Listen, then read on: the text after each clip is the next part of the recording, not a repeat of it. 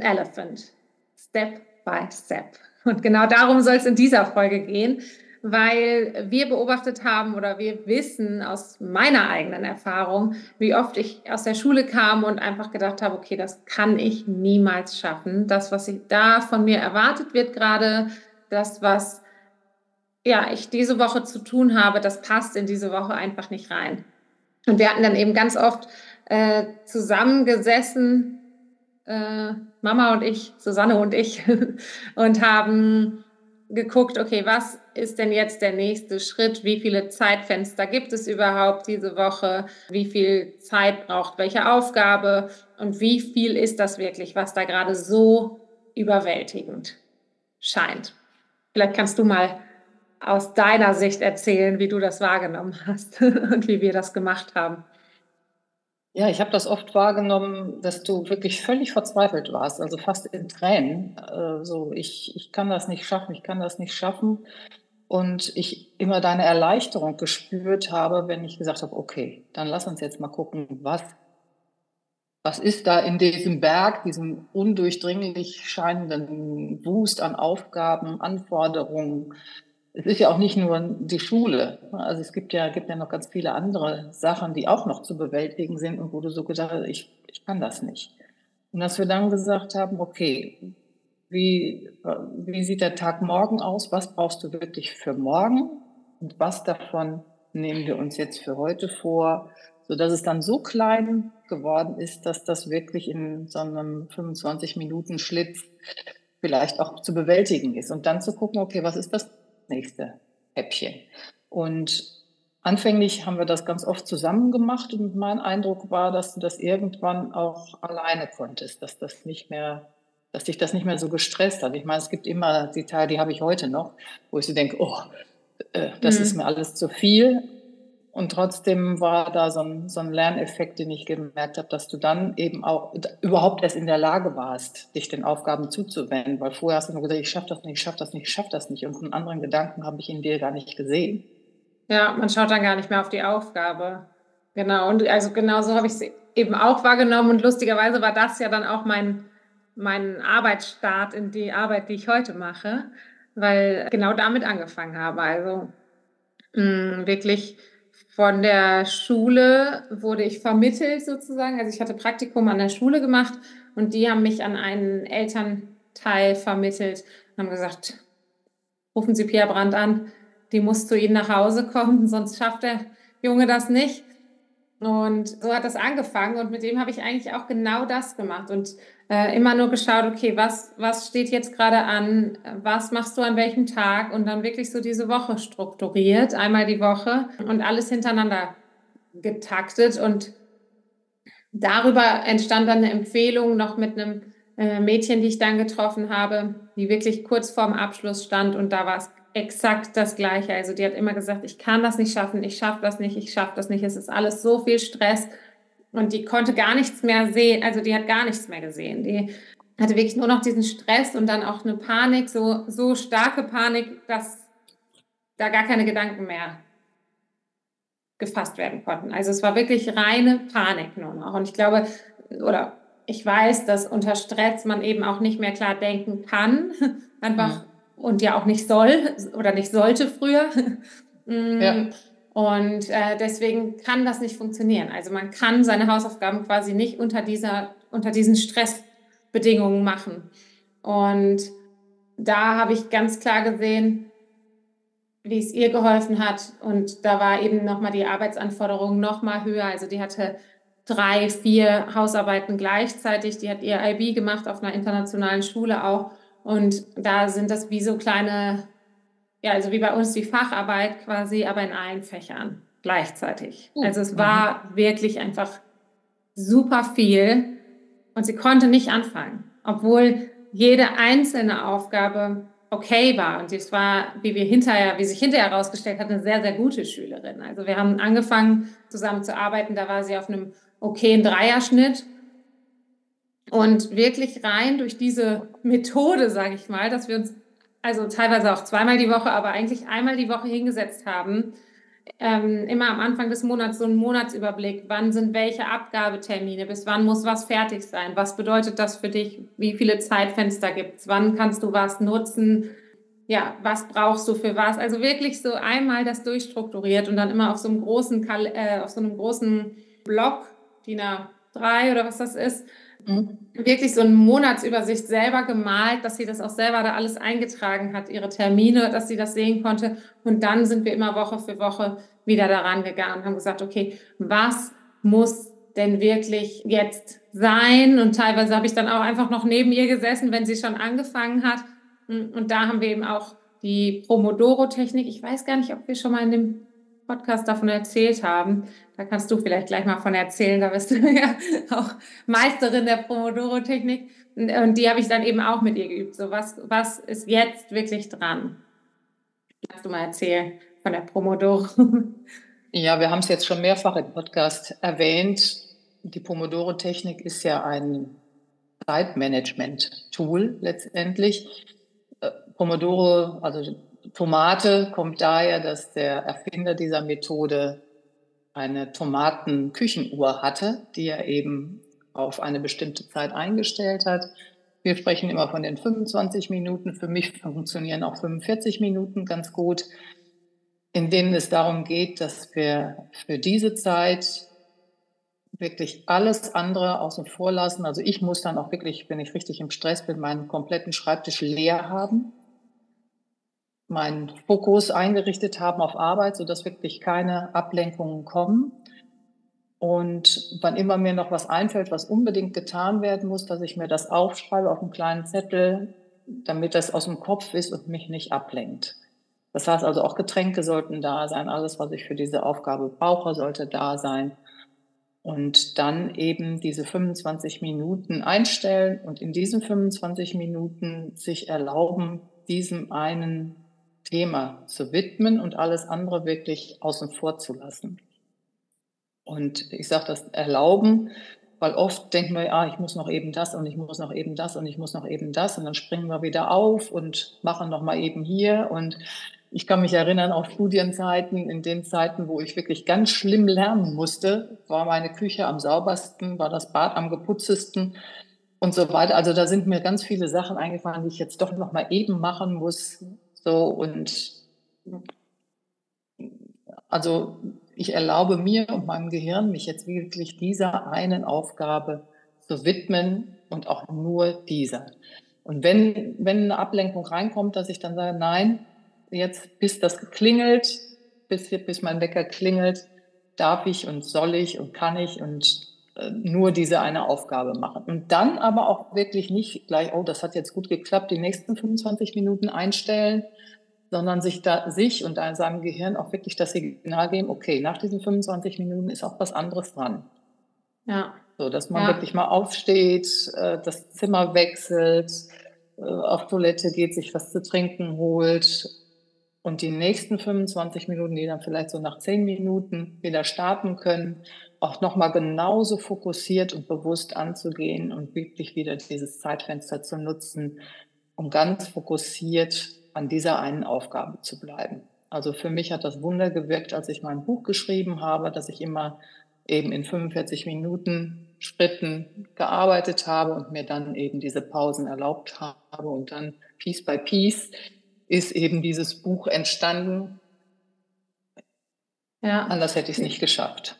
Ja, und bei mir kam dann irgendwann nochmal dazu, also zu dieser Promodoro-Technik habe ich dann auch noch von diesem Timeboxing gehört und das für mich ausprobiert.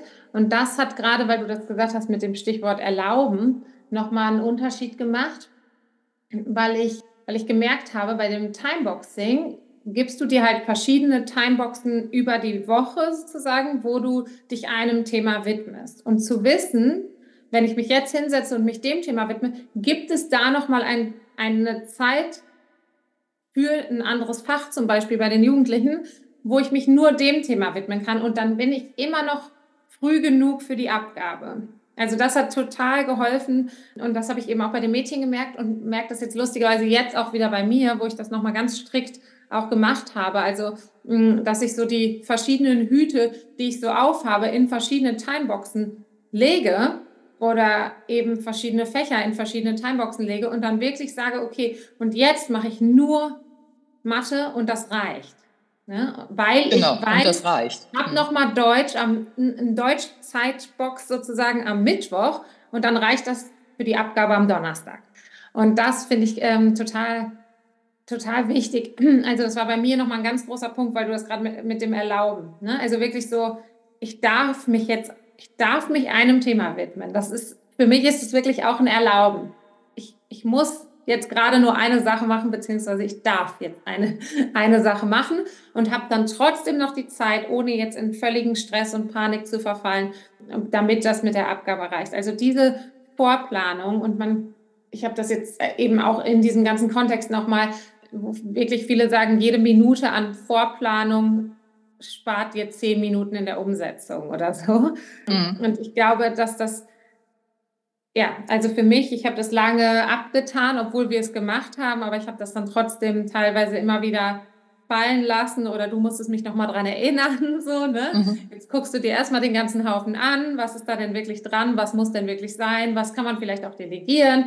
Das ist jetzt bei den Jugendlichen oft nicht so, die müssen es dann doch irgendwie selber präsentieren oder selber machen aber dass man wirklich so schauen kann. Äh, und dann eben gerade, wenn man sich gemeinsam hinsetzt, um jetzt nochmal so auf das, äh, auf die Eltern-Kind-Beziehung zu schauen, dann eben auch zu sagen, okay, gibt es da Dinge, die ich dir gerade abnehmen kann oder die es dir leichter machen würden? Ne? Also, dass man dann eben auch sieht, okay, das ist jetzt was, das kann ich auch übernehmen, dann kannst du dich darauf konzentrieren. Das sind dann wirklich auch diese kleinen Überraschungen vielleicht, von denen wir erzählt haben, die eine echte Erleichterung und damit auch eine ja, ein Booster für die Beziehung sein können. Ne? Also, dass man wirklich so dieses, weißt du was, das kann ich jetzt auch mal eben machen. Ich habe ein Mädchen, die ich sehe, und da hatte dann die, da hatte die Mutter dann auch gefragt, was kann ich dir Gutes tun? Dann hat sie gesagt, wenn du mein, mein Zimmer staubsaugen könntest. Und dann hatte eben die, die Mutter das gemacht und sie war so glücklich. Sie hat mir das in der nächsten Woche dann erzählt und dann hat meine Mama einfach mein Staub Zimmer gestaubsaugt und ich habe mir das so lange vorgenommen und ich habe es einfach mm. nicht geschafft. So, ne? Und jetzt ist das gemacht und eben, wie du gerade gesagt hast, der Schreibtisch muss leer sein.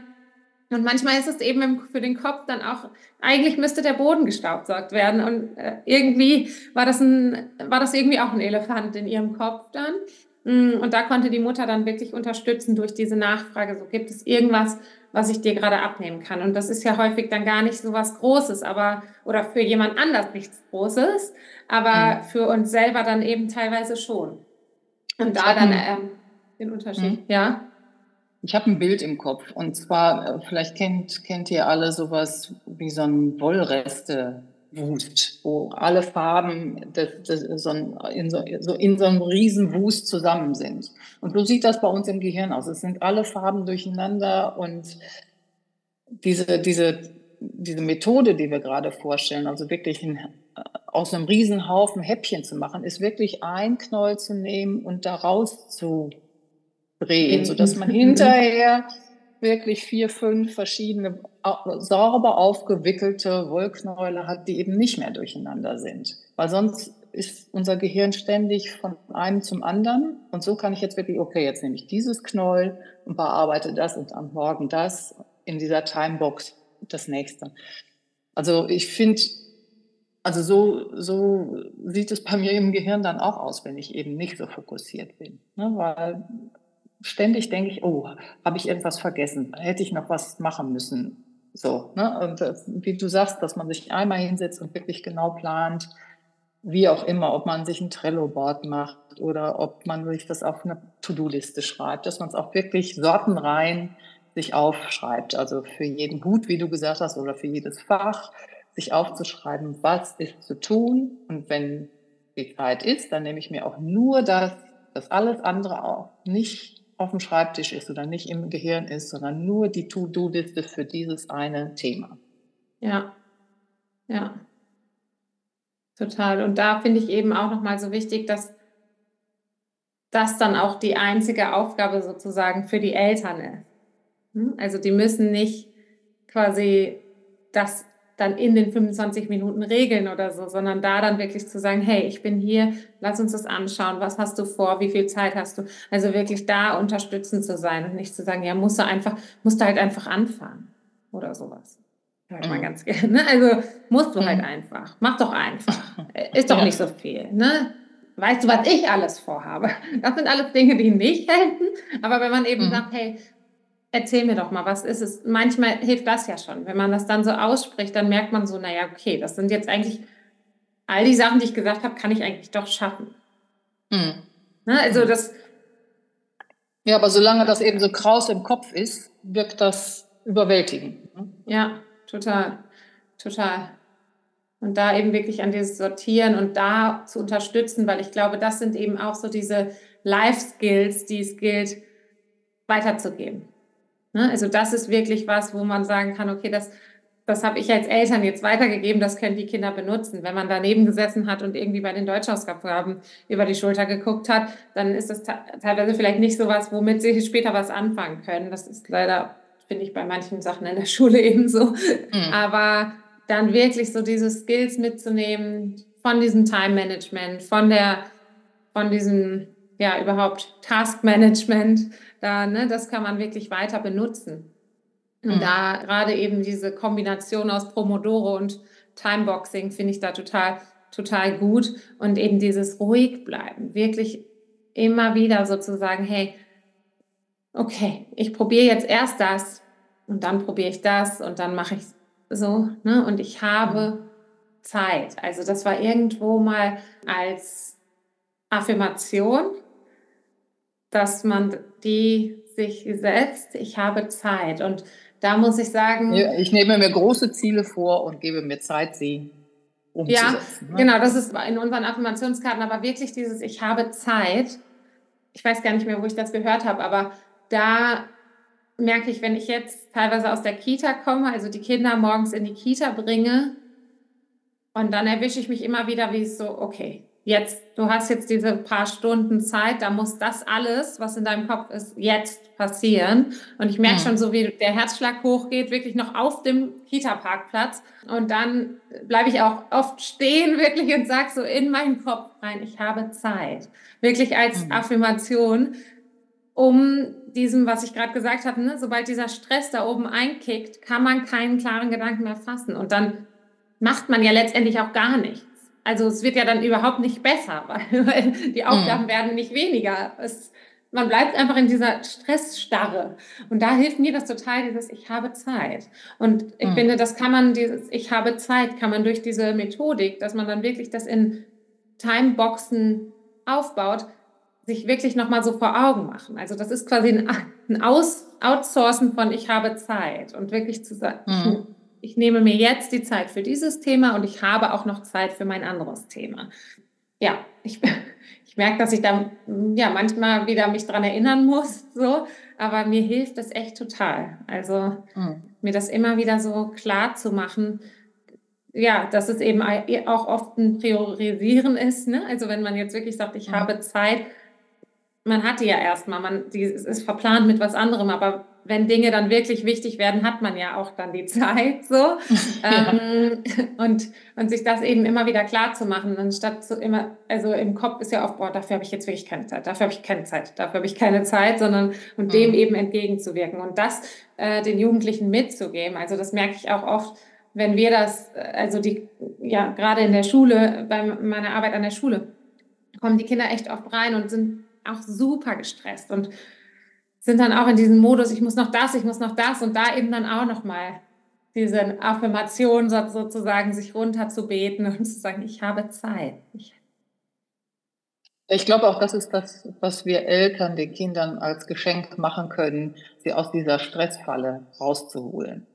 Also es nützt nichts, wenn wir dann auch noch Druck machen und so, ja, ne, mach doch einfach, ja. sondern wirklich versuchen, das Kind erstmal zu beruhigen, im wahrsten Sinne des Wortes. Also und den Elefant anzunehmen, ne? also wirklich zu sagen, genau. es ist wirklich ein Elefant.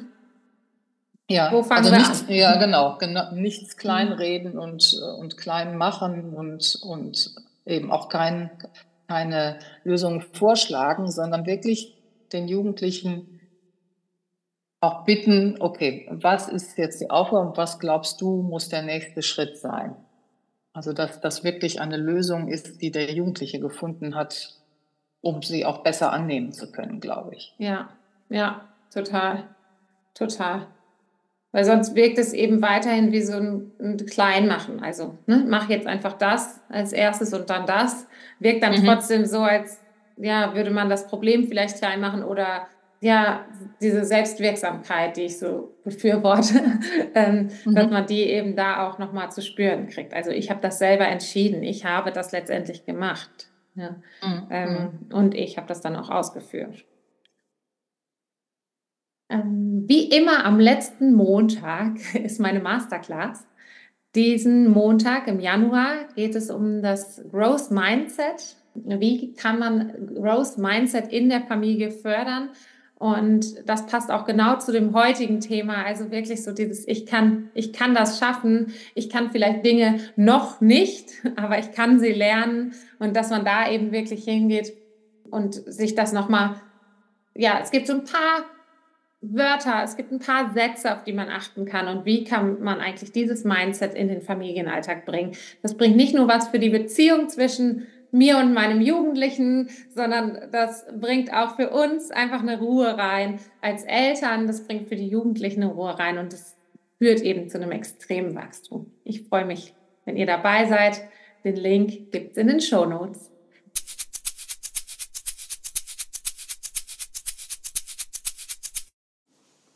Die Affirmation der Woche.